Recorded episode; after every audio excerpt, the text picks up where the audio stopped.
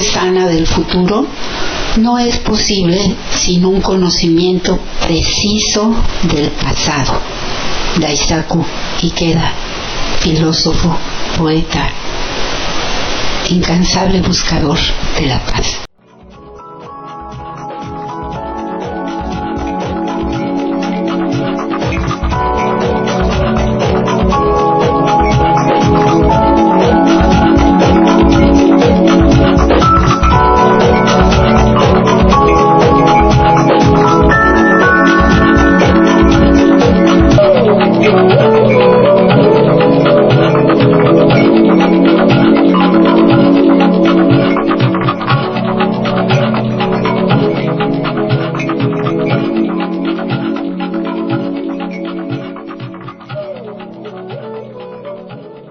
Buenos días, soy Azar Devin. Estamos aquí en Del Caos al Cosmos. Hoy es jueves 7 de diciembre de 2023 y me da mucho gusto saludarles a todos ustedes.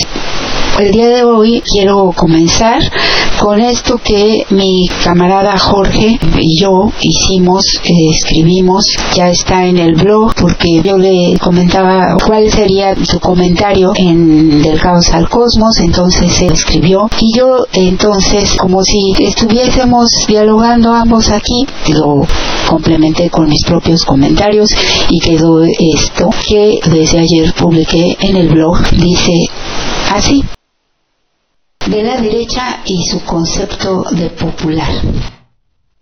El gobierno del pueblo, por el pueblo y para el pueblo.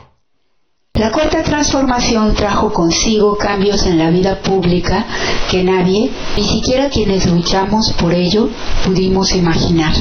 La revolución de las conciencias involucró a sectores sociales antes desinteresados en las cuestiones políticas y los llevó a participar en el debate sobre temas de interés público.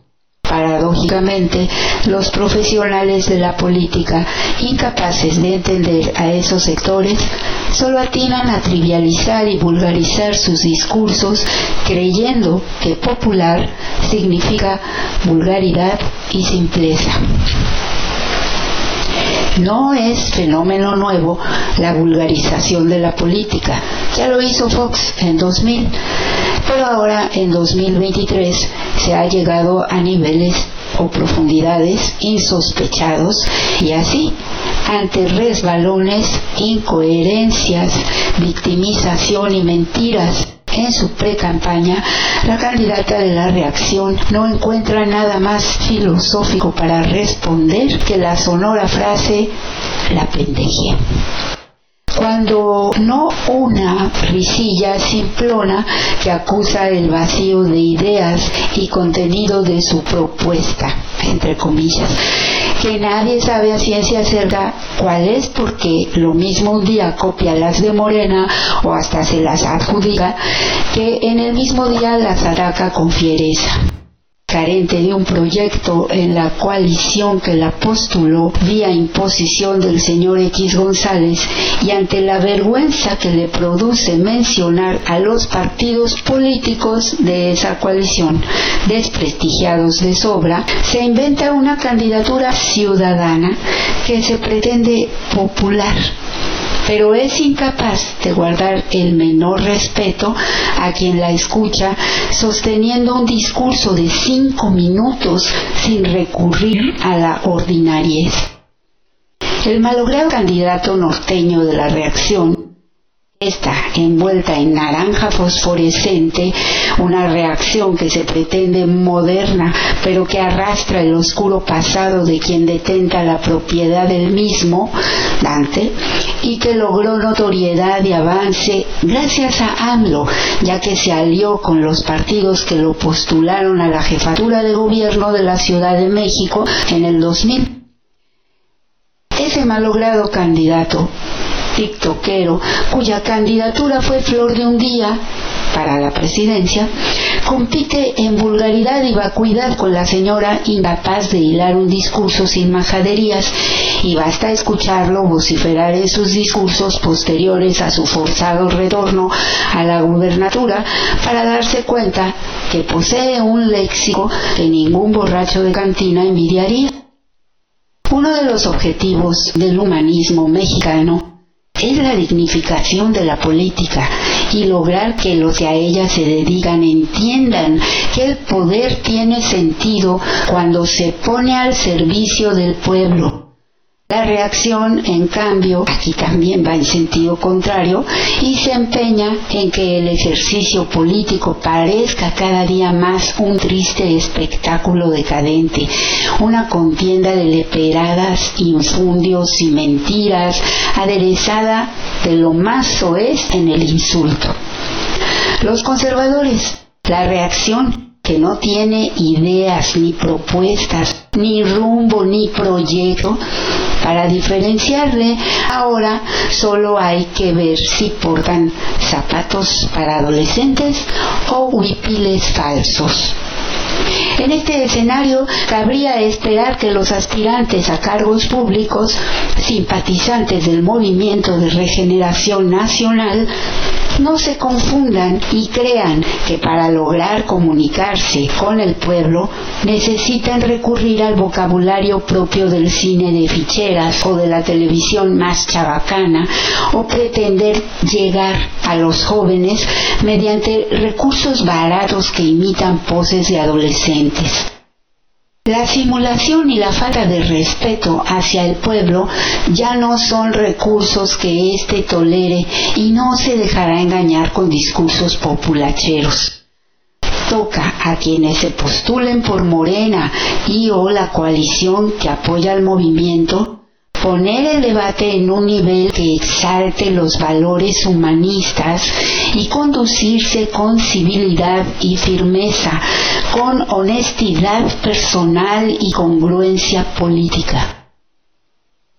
Y es que lo que está en juego no es un concurso de popularidad, simpatía u ocurrencias, no es algo que pueda plagiarse y luego ofrecer que se repone aduciendo pendejes.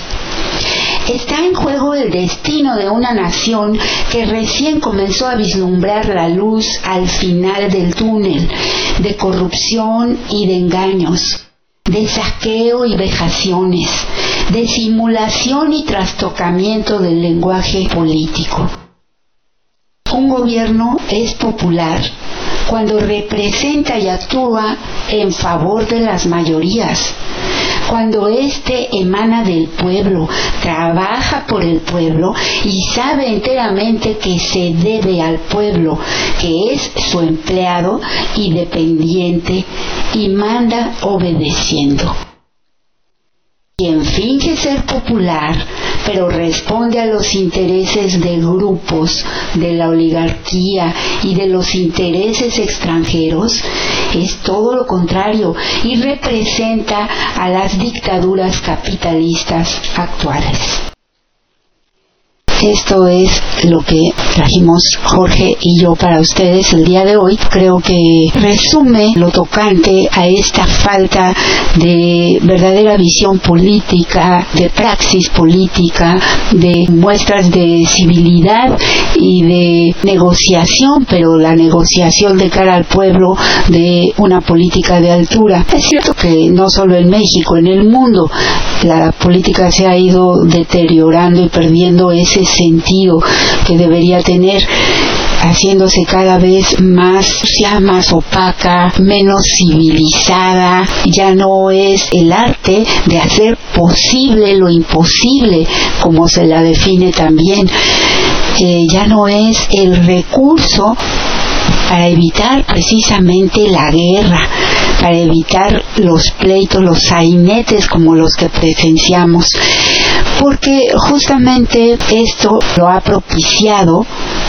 este sistema depredador capitalista que nos deja secuelas sociales e incluso psicológicas. Así es como yo lo veo. En ese sentido, la política en México, que siempre fue signada por una terrible corrupción, que se trató de acuerdos, cuando no imposiciones de cúpula, en realidad este régimen antiguo se niega a morir y la desesperación es tal que recurren a lo que sea. Y por eso yo no puedo coincidir del todo con mi querido presidente Andrés Manuel en el sentido de esa libertad irrestricta a la expresión, porque me parece que los límites a esa libertad están en la responsabilidad de quien emite opiniones o afirmaciones, que es el caso de lo ocurrido con Alfredo Jalife. Es solo un ejemplo, porque tenemos los ejemplos más claros dentro de la oposición que todos los días miente engaña y calumnia vilmente a este régimen, al presidente, a su familia, a todos los militantes. Límite es justamente el que no se rebase eso, porque ya cuando se incurre en la mentira, Ahí lo que antes se conocía era la figura jurídica incluso de daño moral. Y me parece que lo que hizo la licenciada Tatiana Cloutier es entendible porque además viniendo estas afirmaciones de parte de alguien como Jalife Rame que se ostenta como alguien no de izquierda y simpatizante de, de Morena, incluso del presidente, etcétera. Entonces, lo que alguien así pueda decir, desde luego tiene más peso para muchos y ella sintió que eso estaba dañando su figura pública y creo que con todo el derecho, y lo dijo el presidente hoy en la mañana, si tú afirmas esto, pruébalo.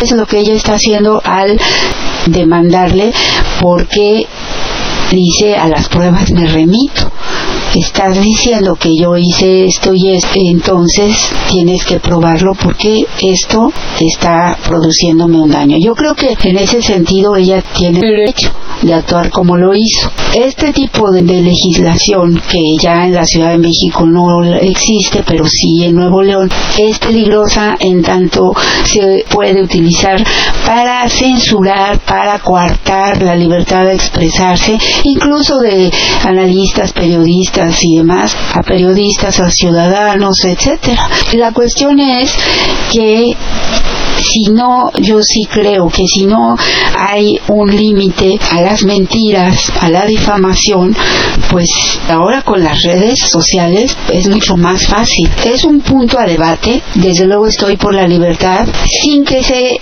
cuarte la libertad, ese sagrado derecho consagrado además en nuestra constitución, debe de haber un límite en cuanto a la calumnia, porque eso hace mucho daño. De ahí que en las conferencias del presidente constantemente se tiene que estar refutando la mentira porque esta es de todos los días. Por ejemplo, la mitómana corrupta que hoy designa esta coalición del antiguo régimen, del viejo régimen, liderada por los poderes fácticos en la persona de Claudio X, ella miente todos los días, pero es una forma de mentir que verdaderamente no tiene límites. E insulta todos los días a la inteligencia de todos los mexicanos con sus maneras vulgares, pero sobre todo con esa forma de calumniar al presidente de la República y además de adjudicarse cosas con las que ellos no solo no han estado de acuerdo, sino que han estado en contra, que han votado en contra.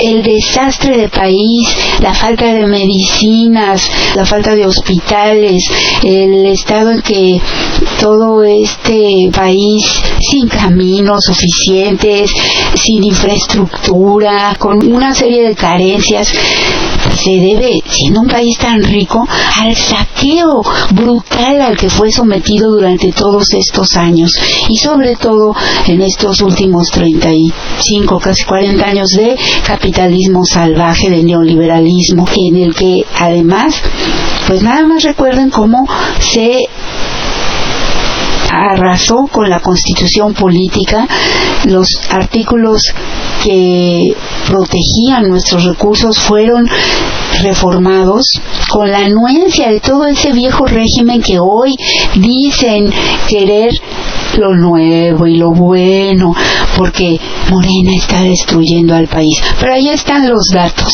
los datos que hablan con firmeza y con hechos fehacientes de cómo el país se está levantando y cómo en un sexenio, a pesar de pandemia y de guerras, ha sido posible realizar obras de infraestructura extraordinarias ayudar a las personas, sacar de la pobreza a 6 millones de personas y a mejorar el estado de vida de la mayoría.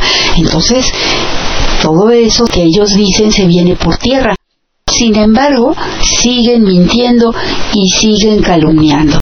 Es muy importante que no permitamos que se degrade la política y cómo comienza la degradación de la política. Para empezar por el lenguaje, vean ustedes a la señora X. Es incapaz de articular correctamente, bueno, ni de leer dos renglones sin equivocarse. Pero no solo eso, sino que es vulgar, soez, etcétera. Y además, reducir la política a eso es también hacer que pierda la capacidad de expresión para manifestar las ideas para llegar a la gente.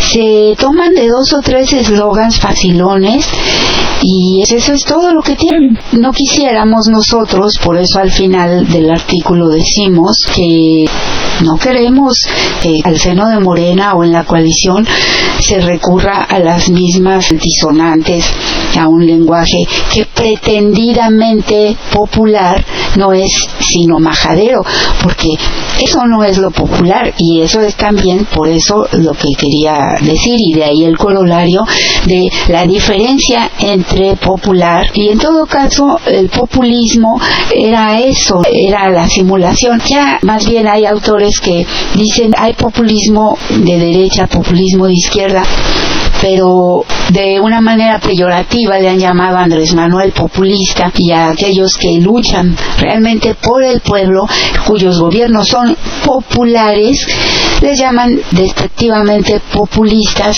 cuando que el populismo, es decir, esa desvirtuación de lo popular, en realidad solo es un fingimiento y a quienes responden esos gobiernos es a los intereses de grupos, a las oligarquías internacionales y nacionales y a los intereses extranjeros. Les estoy describiendo desde luego lo que ha sido el PRIAN. Ahí está la constitución mexicana reformada para entregarle el petróleo a las compañías extranjeras. Ahí está la señora X yendo a someterse ante el gobierno gringo en la persona del embajador en México para acusar al presidente de la República y para pedirle su apoyo porque ellos sí van a someterse a los designios del imperio. Pero luego tiene todavía la desfachatez de salir a decir que es de izquierda y que es lo nuevo y que van por el bienestar de la gente. Ese fingimiento es precisamente todo lo contrario a lo popular y además representa las dictaduras capitalistas actuales. Cuando los gobiernos peístas creamos el Fobaproa, no pensamos en que lo van a seguir pagando. Cuando cometimos el error de diciembre, no pensamos en el partido, pensábamos en salvar a los grandes empresarios. Cuando los hemos reprimido desde Tlatelolco hasta Tenco, no pensábamos en el partido, pensábamos en darles un estate quieto. Cuando destruimos petróleos mexicanos, no pensábamos en el partido, pensábamos en no soltar a la gallina de los huevos de oro. No somos perfectos, pero estamos arrepentidos y sabemos estafar. RIP. y esta parodia de magnífico programa Operación Mamut, divertido y además muy bueno en muchos sentidos.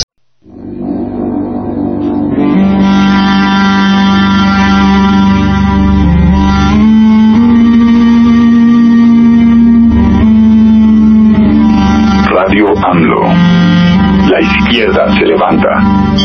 Estamos en Del caos al cosmos. con Alarte.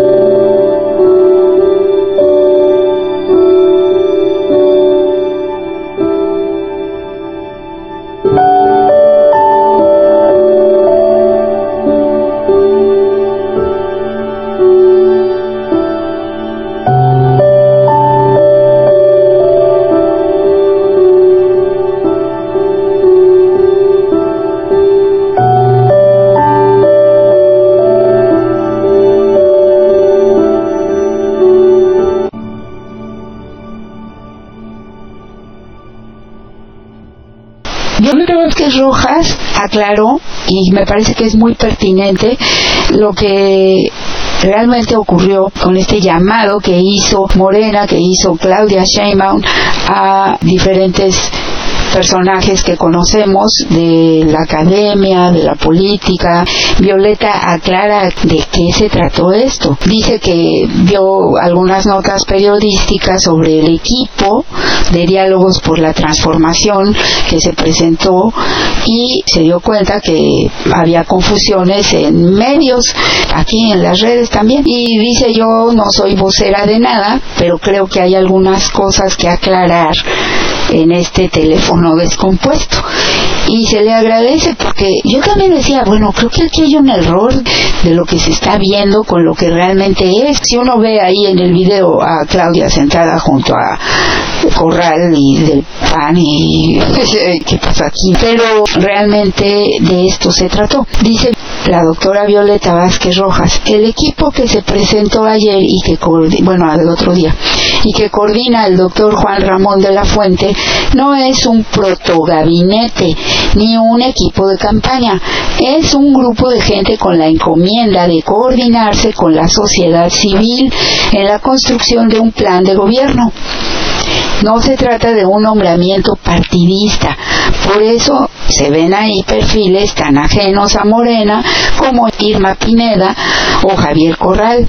Irma Pineda es creo que una indígena, pero no es afín a la cuarta transformación, al contrario. Algunos quisieran ver solo las caras más emblemáticas del obradorismo, pero la misión de este grupo es escuchar voces que no suelen acercarse al partido y esto esto es apertura al diálogo, justamente. Dice, la presidenta del Colmex, al igual que el del Consejo Coordinador Empresarial, no estuvieron para mostrar su apoyo a la precandidata, sino para sumarse a un diálogo plural en el que las comunidades que representan serán tomadas en cuenta. Menuda pluralidad sería una que no los escuchara. Pues sí, Alejandro Murat estaba en el público. Sí, yo lo vi ahí junto a nuestro querido Paco Ignacio Taibo en el presidio. Ahí estaba Corral, Pineda, estaba Juan Ramón de la Fuente, estaba la señora Sánchez Cordero, estaba el señor Saldívar, estaban varias personalidades que van a dialogar, lo veo bien, porque de eso se trata. Y luego dice, Alejandro Murat estaba en el público y había muchas notas tendenciosas que sugieren que es parte del equipo de coordinadores. Y esto no es así. Había muchísimas personas en el público, incluyendo a varios de quienes redactaron el proyecto de Nación de Morena. Porque Morena, a diferencia, camaradas, de la oposición mezquina y mentirosa, sí tiene proyecto desde hace tiempo. Por eso hay un proyecto con el que se ha gobernado, que se ha ido mejorando, que fue abierto a la sociedad también, pero ahora mismo se redactó ya otro proyecto para el segundo piso, como dice la doctora Scheinbaum, urgente de, de Morena y afina Morena, pero este proyecto está llevándose al diálogo para ser ampliado, mejorado y tomar en cuenta todas las voces, porque se gobierna para todos. Esto fue lo que hizo el presidente López Obrador cuando abrió también su candidatura a todas las voces que quisieran sumarse con los buenos resultados que vimos. Hubo traiciones y así seguirán habiendo. El proyecto de nación redactado por el grupo de intelectuales de Morena no fue descartado ni reemplazado por otro. Este documento es una base política que ayudará a construir un país más detallado. Nadie está siendo excluido, aunque algunos medios quieren meter cizaña por aquí. Y los diálogos por la transformación, dice, son una oportunidad de construir. Gracias a quienes se han acercado preguntando en qué ayudo. Esa es la actitud y es muy esperanzadora. Así es, política en sentido constructivo, como alguien aquí apunta, escuchar a los diversos sectores sociales, no a los que ya son obradoristas y simpatizantes solamente, y eh, Claudia Sheinbaum tiene claro que debe escuchar para construir y consolidar su liderazgo.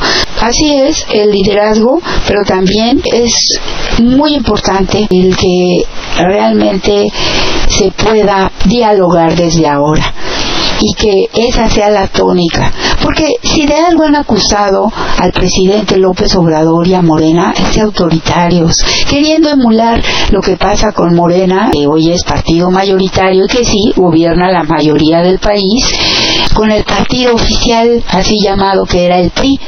Pero nada que ver, ese ni partido era, surgió de las cúpulas de las negociaciones entre estas y después, si alguna vez tuvo una función como fue la de pacificar al país y las fuerzas que en el momento existían y dio un presidente maravilloso como don Lázaro Cárdenas, después esto se difuminó en la corrupción y acabó por destruir al país en el entreguismo hacia el extranjero y en el amaciato con la derecha, entonces el PRI que se decía del centro se convirtió simplemente en un partido facho que con la ultraderecha del PAN y de los otros, es lo que es esta mafia que recoge partiditos como el PRD y que le ruega de rodillas o con el látigo amenazante a MC que se unan a ellos porque Morena los apabulla. Morena y la coalición PT Verde. Y hoy hay esa disposición al diálogo y esa disposición a escuchar a todos.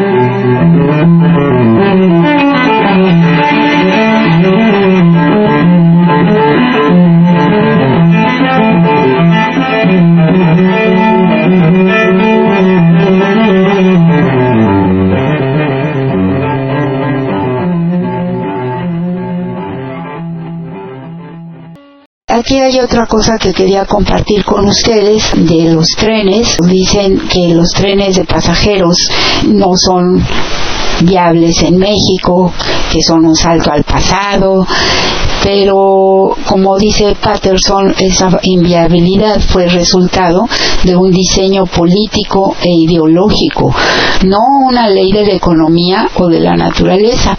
Y justamente él dice lo mismo que eh, decíamos, platicábamos Jeremías y yo aquí en Estados Unidos, también los trenes fueron desplazados en aras de que se utilizara el avión.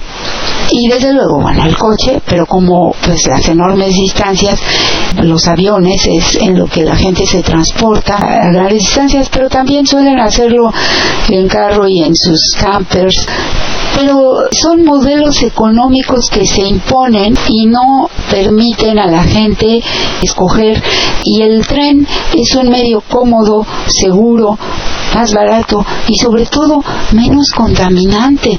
Bueno, a veces puede no ser tan barato, pero la propuesta del presidente de rehabilitar el sistema de trenes de pasajeros en México está siendo bombardeada por distintos frentes. Ya saben cómo se refieren al presidente, como que está loco, que es una ocurrencia, que es un despropósito en términos económicos y que va en la dirección contraria en materia de movilidad.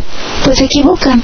El presidente López Obrador ha demostrado que todas sus propuestas no solo han sido viables, sino que han traído frutos que han llevado no solo la alegría a la gente, sino también la comodidad. Miren ahora cómo se ha vendido el tren Maya, los boletos.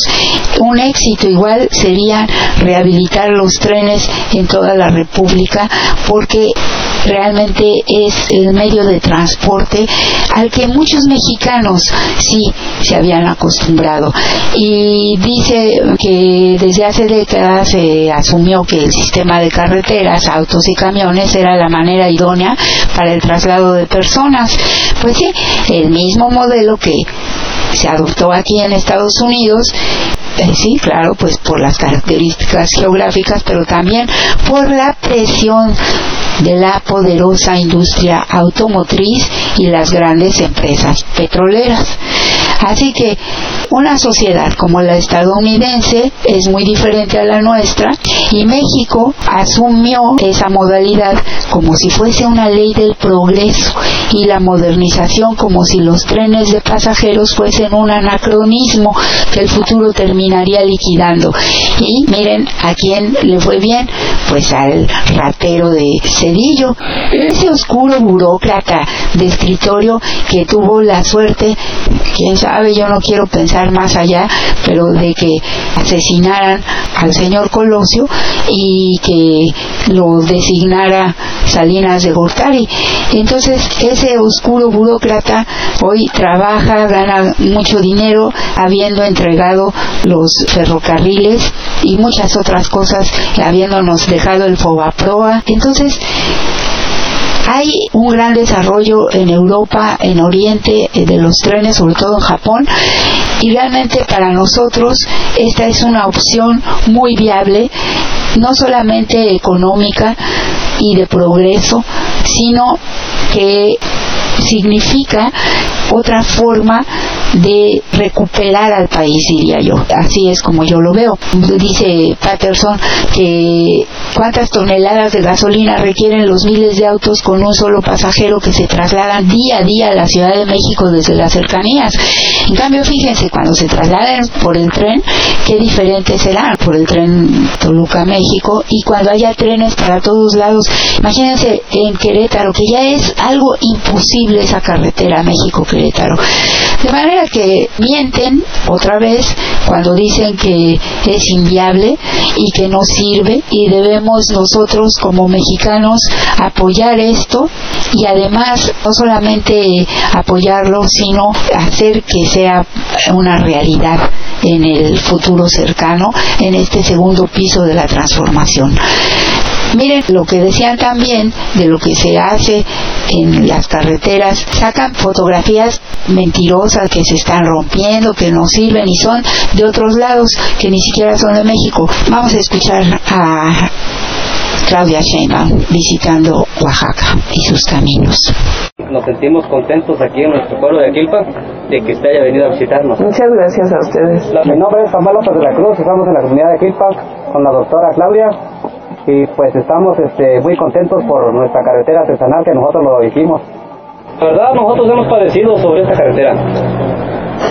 durante muchos años este, hemos gestionado y la verdad pues nunca nos escuchaban.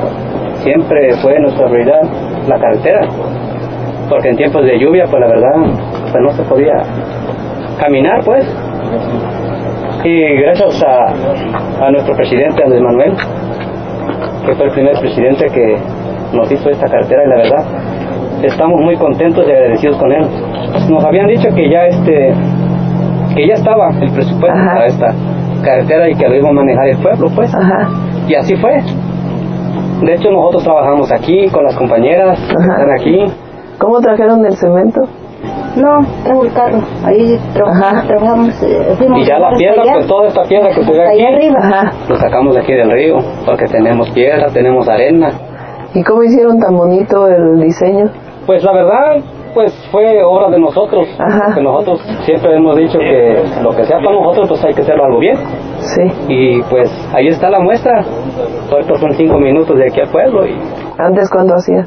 pues una hora, Una hora. una hora, Aquí es una de los de las comunidades de la montaña de Guerrero. Aquí se han hecho 98 y se siguen haciendo caminos artesanales como en Oaxaca, que es una demanda histórica que se había pedido de las comunidades para conectar con la carretera. Aquí en las lluvias no se podía salir, se salía caminando y ahora pues con este camino que hicieron ellos, que el presidente diseñó este programa, pues ahora tienen una calidad de vida distinta, porque los hombres y mujeres que viven aquí se merecen todo.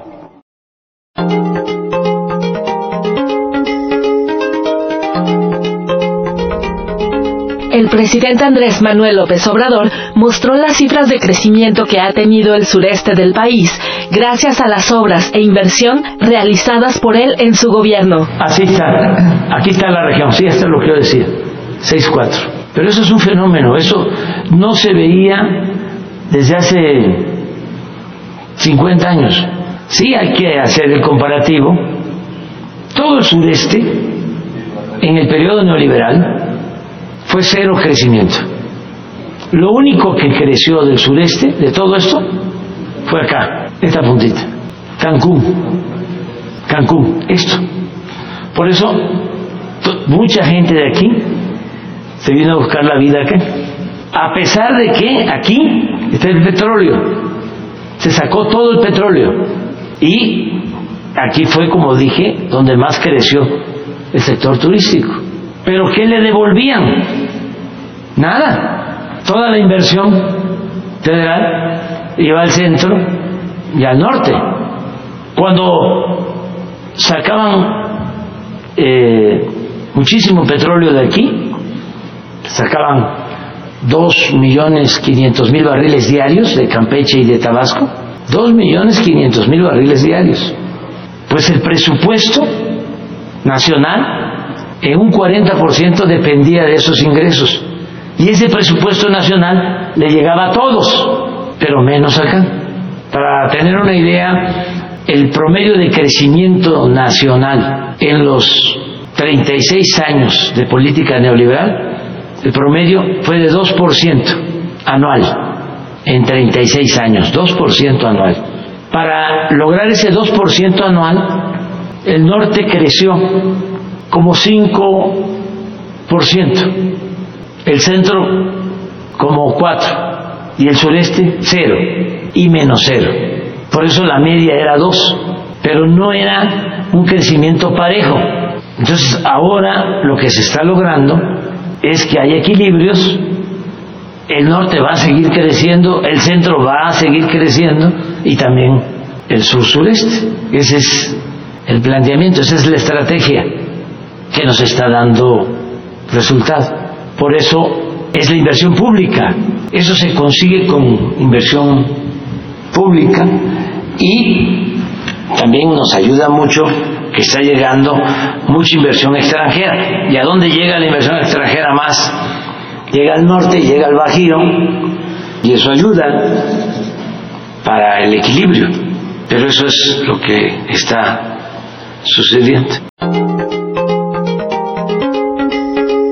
Llegamos al final del programa. Como dice el presidente, eso es lo que está sucediendo. Se está reduciendo la pobreza de manera histórica. Hasta el 2018, un 42% de la población estaba en la pobreza y en el 2023 hay un 36.3% nada más. Y eso quiere decir, a pesar de todo lo que pasó con todo y la pandemia, también se recupera el empleo formal de no solamente hasta la pandemia, sino hasta antes de la pandemia el peso fortalecido como nunca frente al dólar, la reducción de delitos, también los 25 millones de personas que reciben programas, el aumento al salario mínimo hasta el 2018 88 pesos diarios. Hoy al 2023 son 207 pesos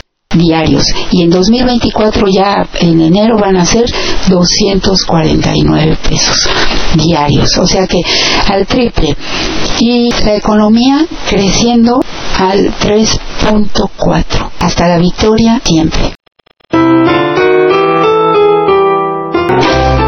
Entonces camaradas hay que revolucionar ahora. Pero apúrense